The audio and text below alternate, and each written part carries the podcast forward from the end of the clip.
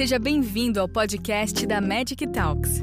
Tenha acesso gratuito a muito mais conhecimento compartilhado em magictalks.com. Magic Talks. Conhecimento é saúde. Quando indicado, lançamos mão do teste farmacogenético.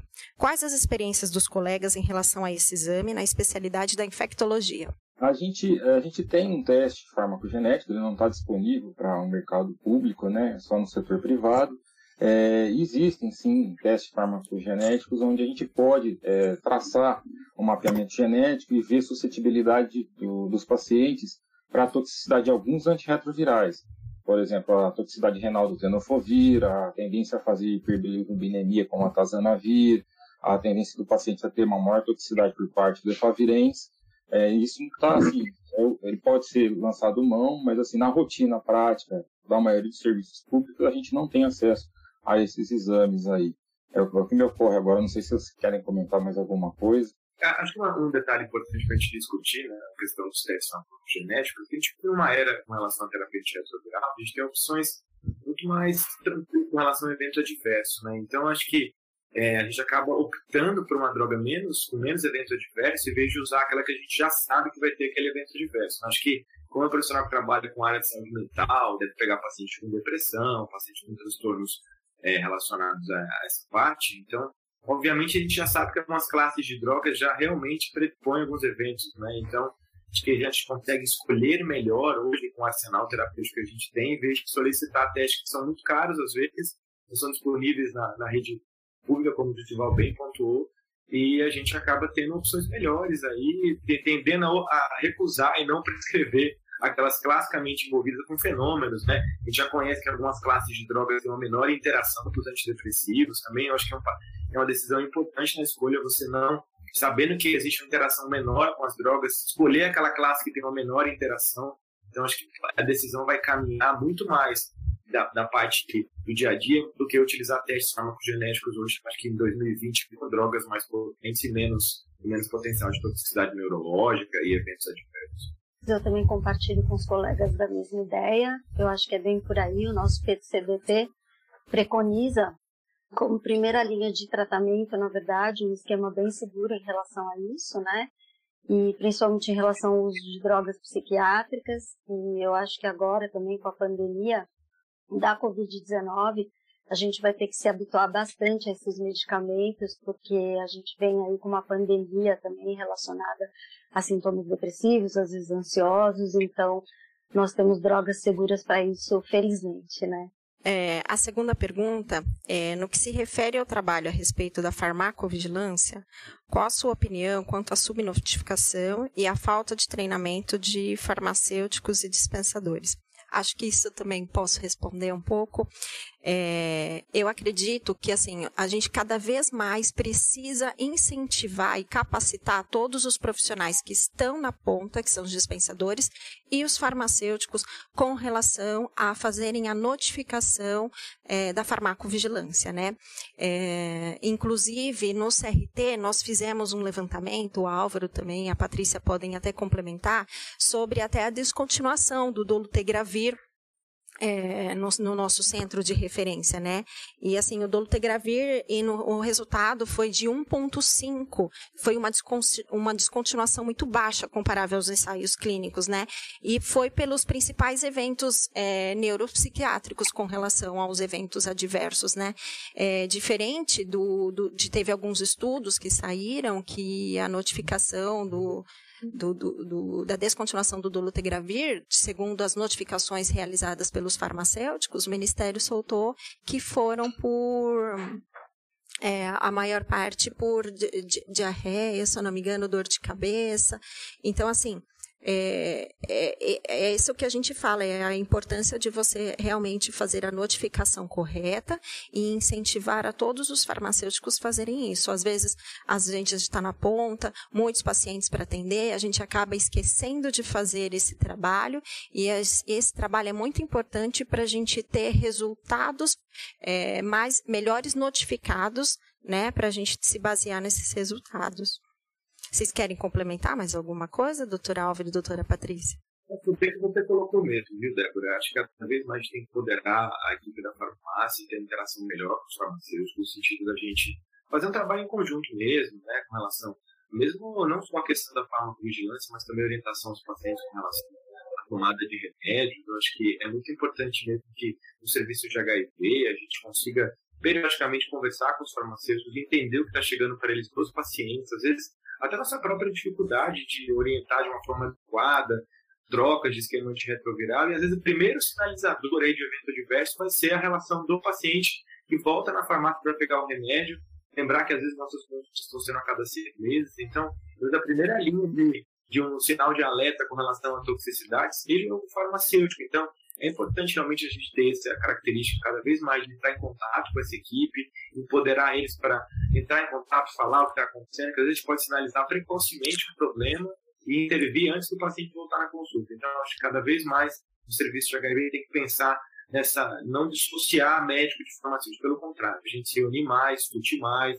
Essa jornada é um excelente exemplo de como a gente vai ter que interagir entre profissionais médicos e profissionais da, farmácia. Eu acho que um grande momento que a gente para para falar e identificar etapas do nosso trabalho que são muito, muito próximas, né? E quem ganha sempre é o paciente nessa linha do cuidado. Às vezes pode parecer um pouco clichê, né? Até nas minhas considerações finais eu coloquei da importância da equipe multidisciplinar. E não é clichê, eu acho que a gente se complementa mesmo, né?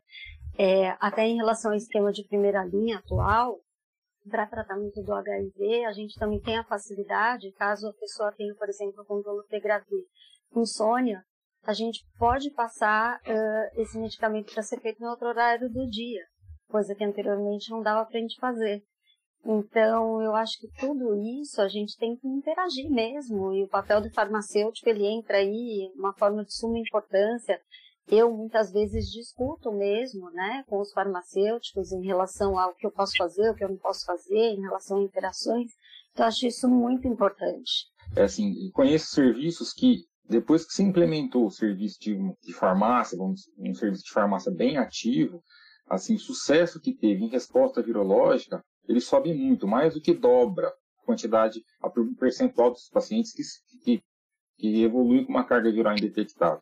Então a gente vê que, como os outros colegas falaram, é fundamental assim, essa, é, essa coisa ativa por parte dos farmacêuticos, quem faz a dispensação, de estar tá procurando algum efeito adverso, algum efeito colateral. E claro, subnotificação nunca é boa. A gente tem outros cenários é, fora HIV no Brasil que a gente vê que existe provavelmente uma subnotificação. Isso não é o ideal. O ideal é que, uma vez que se identifica um problema, que você vai, você discute e leva esse problema é, para frente, né? E isso vai beneficiar o paciente. E é isso que a gente deseja, o melhor tratamento que a gente possa possibilitar o melhor desfecho para aquele paciente que está ali na nossa frente. Em relação à vacinação, existe uma obrigatoriedade do cumprimento do calendário vacinal em crianças e o recebimento do Bolsa Família. Esse vínculo se perdeu? Então, na verdade, a primeira coisa, só comentando a enquete, é, eu acredito em um bilhão de dólares. Então, que pena que a eu maioria também. não acredita, hein?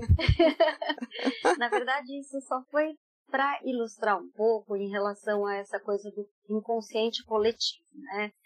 E também para dar um alerta para a gente em relação às notícias falsas, porque muitas vezes a gente se envolve com essa questão do inconsciente coletivo e começa a ter atitudes que a gente uh, nem sabe por que está tendo. E às vezes a gente passa uma notícia para frente e nem sabe por que passou, né? É, quem nunca, né? Eu uma vez até cheguei a passar uma notícia falsa, confesso isso aqui não em relação à saúde, mas em relação à passagem aérea, que estava tendo uma campanha sobre passagem aérea para as pessoas se inscreverem, depois eu até avisei meus contatos, falei, olha, eu descobri que isso é falso tudo. Então, às vezes a gente vai pela emoção e pelo inconsciente coletivo, era essa a ideia dessa questão para ter um alerta em relação às notícias falsas. Agora, em relação a essa questão da obrigatoriedade vacinal, há várias estratégias né, que estão sendo feitas. Então, por exemplo, tem escolas que só deixam a pessoa fazer matrícula se realmente apresentarem a carteira de vacinação. Há benefícios do governo que são atrelados a esse cumprimento também é, da, da vacinação, né, para todo mundo ter a carteirinha em dia em casa. Mas o controle disso, talvez, eu não sei como que é feito o controle disso, porque é assustador quando a gente verifica que menos de 60% da cobertura vacinal está sendo feita no Brasil e as pessoas todas estão muito preocupadas em ter a vacina da Covid-19. Então, hum. quando a gente olha para esse cenário, é assustador, não tem outra palavra, por isso que eu coloquei o um susto ali. Uh, na verdade, a gente tem que ter uma cobertura acima de 95% para adequado controle de todas as doenças. E isso também sobrecarrega é, o sistema de saúde brasileiro, né? Porque daí a gente vai ter internações por sarampo, espero que não tenha de pólio, mas assim, é realmente assustador. Então, eu acho que teria que ter um controle maior sobre isso e justamente a gente ter campanhas mais atrativas, tanto quanto a gente tem que aprender com as notícias falsas. Então a gente tem que saber por que, que elas são tão atrativas, a gente tem que usar essas estratégias para a gente chegar na população e aumentar essa cobertura vacinal. Como os profissionais de saúde, como nos posicionar frente ao embate, principalmente em relação às vacinas, frente à polarização da ciência e da política? Eu acho que a primeira coisa, a gente é, tem que trabalhar junto, né? O que atrapalhou muito nessa questão da Covid-19 foi uma dissociação política, saúde, e isso atrapalhou demais desde o começo. Então, a gente teria que se unir, todas as classes da saúde, junto, ter um governo forte nisso na área da saúde, que falasse a língua da ciência, para que a gente conseguisse. Eh, a gente aprendeu muito com a Covid-19 em relação a isso então a gente deveria agir assim em todos os setores e sempre colocando a ciência acima de tudo. Quando a gente vai falar para o paciente, vai explicar a importância de, de ter a vacinação, a gente não pode simplesmente, olha, é importante ter vacinação para controle de doença. Não é isso.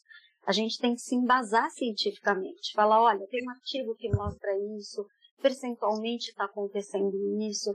O, o paciente se sente seguro. Ele gosta de receber esse tipo de informação.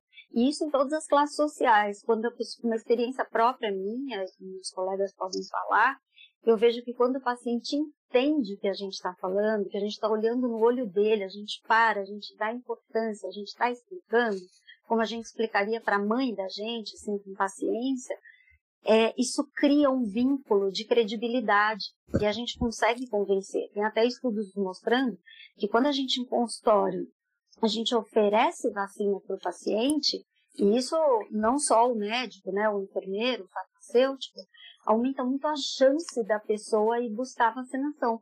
Porque muitas vezes a gente até esquece que existe vacinação, principalmente depois dos 15 anos. E é super importante, é um dever da gente explicar isso para o paciente. Então, muitas vezes chega ao meu consultório alguém que fala assim, ah, mas eu não sabia. E depois de velho, né, depois dos 15 anos, eu deveria tomar vacina. Tem gente que desconhece isso, por incrível que pareça. Isso é um dever nosso explicar. Se a gente for estudar as epidemias que a gente teve no passado, por exemplo, a varíola, que está extinta, graças a Deus, é, por conta de vacina, é, então a gente tem muita coisa a aprender. Se for ver propriamente a história da polio também, é, a gente tem muita coisa a aprender com as epidemias que a gente viveu no passado e onde a gente não tinha recurso nenhum. Depois a gente demorou-se para conseguir uma vacina. Né? Então, quando a gente olha nessa perspectiva, a gente pode aprender com o passado. E o passado, uma coisa que nos ensinou é sempre que a política entra na esfera da ciência, quem acaba, acaba perdendo é a população como um todo. Quando vier alguém que você tiver orientação de indicar uma vacina, você explicar realmente essa vacina tem tantos por cento de benefícios, se você não tomar pode acontecer isso, se você tomar, você tem esse nível de proteção. É uma vacina que é segura, quantas doses é, qual a periodicidade que você tem que tomar essa, essa imunização. Então, eu acho que essa, essa conversa, simplesmente chegar num local, pegar uma carteirinha, ticar, dizer, toma essa, essa, essa, essa, então acho que não é por aí. A gente precisa realmente explicar para que o entendimento seja criado na cabeça do paciente, ele entenda a necessidade de tomar vacina e que isso vai aumentar muita adesão mesmo para que ele consiga chegar no final lá, ter a carteirinha completa, né? E a questão da, da politização, realmente, a gente lamenta muito. A gente tem que observar que existem vários estudos de fase 3 acontecendo, a gente não pode falar nada desses estudos antes da fase 3 ser publicada e avaliar a efetividade, eficácia e segurança das vacinas. Isso é muita especulação, então a população tem que tomar cuidado e a gente, como profissional de saúde, tem que repassar informação verdadeira, fidedigna e baseada em ciência. Senão vai ficar muito complicado a gente perde credibilidade, então é o momento da, da classe médica, dos profissionais de saúde, todos tentarem ter o mesmo discurso de ciência. Eu não vou falar de Covid, vou falar de vacina, porque é um momento realmente onde a gente tem essa politização muito forte em torno dessa doença. Doutor Álvaro, com relação às novas restrições de circulações impostas na Europa, né? Como que você enxerga aqui no Brasil e como que você vê frente a tudo isso, né? Sendo que talvez aqui no Brasil, talvez não, nós nem terminamos ainda a primeira onda, né? O que, que você tem a dizer a respeito? Débora, a pergunta é muito boa. A gente tem enormes desafios da Covid ainda e a gente tem cenários do mundo muito diferentes, inclusive cenários diferentes dentro do nosso próprio país, né? O Brasil é um país muito enorme, as realidades com relação à epidemiologia da doença são muito diversas. Na Europa, realmente, a gente vive um momento mais crítico, quando eles passaram de uma primeira leva de casos e entram numa segunda, suposta segunda leva em vários países. E também é interessante o jeito que cada país lá consegue fazer um controle e um planejamento estratégico. A gente vê muita diferença entre os países da Europa com relação ao uso de máscara, distanciamento, e agora que a situação está apertando um pouco lá, eles voltam realmente a ter esse olhar né, com relação à prevenção novamente, essa segunda leva são pacientes mais jovens, são pacientes que a mortalidade é bem menor, né? A gente aprendeu um pouco nesses meses com relação ao tratamento da Covid, conhece algumas ferramentas com relação ao manejo clínico, então isso realmente diminui um pouco a mortalidade. Então, essa experiência é um pouco maior, mas realmente, você pontuou bem na sua frase, a questão do Brasil ainda viver uma primeira leva de casos, né? A gente ainda, em vários locais do Brasil, ainda precisamos de enfrentar esse desafio. Vem a questão da vacina agora, a gente talvez venha como uma ferramenta para prevenção, vamos esperar os resultados dessa fase 3, mas sempre o que está acontecendo fora serve de alerta para a gente. Né? Então, o que está acontecendo lá na Europa, a gente tem que observar e, e, ver que realmente, se a gente não tiver uma vacina nos próximos meses, a gente pode ter aqui no Brasil um cenário parecido. Tudo começou lá na China, depois foi para a Europa, depois veio para cá, então sempre olhar o que está acontecendo fora como um termômetro para a gente se preparar né, com relação a essa pandemia, que ainda é, temos circulação de vírus, ainda temos pacientes internados, a doença não acabou, os hospitais, claro, a capacidade de, de ocupação melhorou, mas a gente tem um cenário ainda desafiador para os próximos meses, ainda não temos uma vacina disponível, ainda não temos o antiviral aprovado, que seja o padrão ouro para tratamento da Covid, até propriamente recentemente o OMS divulgou uns resultados com relação ao remdesivir e a hidroxicloroquina, sem muitos resultados favoráveis, então ainda máscara, distanciamento, vamos ser a linha de prevenção para os próximos meses, com certeza, e vamos torcer para que a fase 3 de algum estudo aí seja publicado e que tenha um nível de efetividade razoável para a gente pensar em introdução de larga escala dessa vacina. Em muitos casos de abandono de tratamento, o médico solicita o dolutegravir na retomada, mas há um impedimento, né? É, qual a melhor orientação na prática que vocês veem? Olha, é complicado, né? Porque assim, a gente sabe que muitas vezes tem que identificar um motivo de abandono do paciente, muitas vezes ele abandonou, ele não, não veio mais, porque ele teve alguma toxicidade, ou porque talvez ele não tenha tido toxicidade, né? E a Débora comentou uma coisa que aconteceu bastante lá no serviço que a gente trabalha, no CRT, essa pandemia muitas vezes trouxe medo para as pessoas, né? Às vezes a linha do medo de não vir mais, mas o aspecto contrário que você colocou, né? As pessoas em abandono, preocupadas com relação ao retomar o tratamento. Mas toda vez que eu vou pensar em introdução de tratamento, é aquela, aquela sempre regra que a gente coloca, individualizar a questão, né? Entender o motivo que o paciente da causa do abandono, avaliar o histórico de terapia antirretroviral, o que, que ele tomou, né? O último exame dele de CD4, como estava se comportando a viremia do HIV, para que a gente consiga entender qual é a melhor droga para aquele paciente. E se por acaso a gente tiver um pouco de dificuldade com relação a, a achar que nesse aquele momento é melhor para ele tomar inibidor de integrado, dolutegravir, baseado em todo o histórico dele, a gente tem que pegar ali, escrever uma carta para a Câmara Técnica, conversar, para que a gente consiga, em alguns cenários fora do que é, entre aspas, padronizado, prescrever uma droga que ele se beneficie naquele momento. Mas a resposta diz respeito à avaliação de uma série de fatores que é pegar o prontuário, ler, conversar com o paciente, entender, pegar os dados da farmácia, entender quais foram as últimas dispensações que esse paciente teve, como é como estava se comportando a viremia desse paciente. Às vezes ele abandonou o segmento, mas ele está tomando antirretroviral, então ele pega em outro local. Então, às vezes, todo esse entendimento vai ser importante para eu dar uma resposta de qual seria o esquema ideal nessa retomada.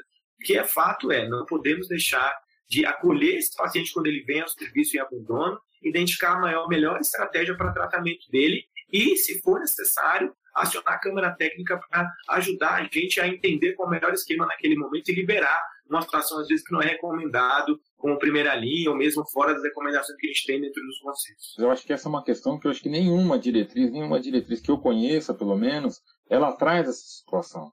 Então, eu acho que o caminho é esse, como o Álvaro comentou, de se individualizar caso a caso, avaliar o paciente como um todo, né, ver todo o histórico do paciente para se tomar uma melhor decisão, ou pedir auxílio, né, é, para a Camarateca, né, quando necessário. Mas esse acho que é uma, uma falta que existe em todas as diretrizes que eu conheço. Não, não existe um, um capítulo ali falando, olha, o que fazer com o paciente quando ele retorna após um abandono. Então, acho que talvez eles deveriam pensar mais sobre esse assunto, talvez é, desenvolver mais estudos nessa, nessa área aí, alguma coisa nesse sentido, para dar um suporte maior para o médico que vai tomar a decisão ali na frente do paciente. Nesse momento, eu acho que a gente está aprendendo muito com a pandemia, né? Talvez faltasse ter esse momento para que a gente se colocasse numa situação tão extrema que se fizesse necessário realmente ter esse capítulo nos protocolos e diretrizes.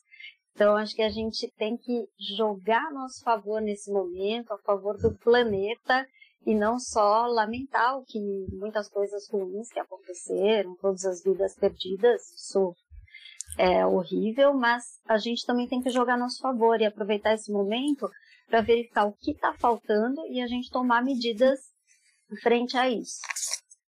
É isso mesmo que a Patrícia colocou, aprender que a gente aprendeu com gestão farmacêutica, né? liberar mais tempo de remédio, fazer telemedicina. Sim. Então, essas ferramentas que a gente está aprendendo agora, elas podem ser aproveitadas, por exemplo, para um paciente de má adesão. Por que, que ele não vem? Ele não gosta de vir? Vou fazer telemedicina com ele. Exatamente. Será que esse paciente ele vai, ele, tá, ele não está é, entendendo que ele tem que vir a cada três meses, ou ele tem dificuldade de vir a cada três meses, por que não dispensar mais tempo de antirretroviral? Por que não monitorizar esse paciente à distância? Foi o que a Patrícia falou. Muitas coisas ruins aconteceram com a pandemia, sim, mas ideias criativas, interessantes e completamente aplicáveis no dia a dia podem ser incorporadas no manejo e na melhora da adesão, na retenção desses pacientes, no cuidado aí com relação às pessoas vivendo com HIV dentro dos serviços de referência. Obrigada por nos acompanhar até aqui. Gostou desse conteúdo? Compartilhe com seus colegas e continue em contato com a gente acessando magictalks.com e em nossas redes sociais para ter acesso a muito mais conteúdos como este. Nos vemos no próximo podcast da Magic Talks.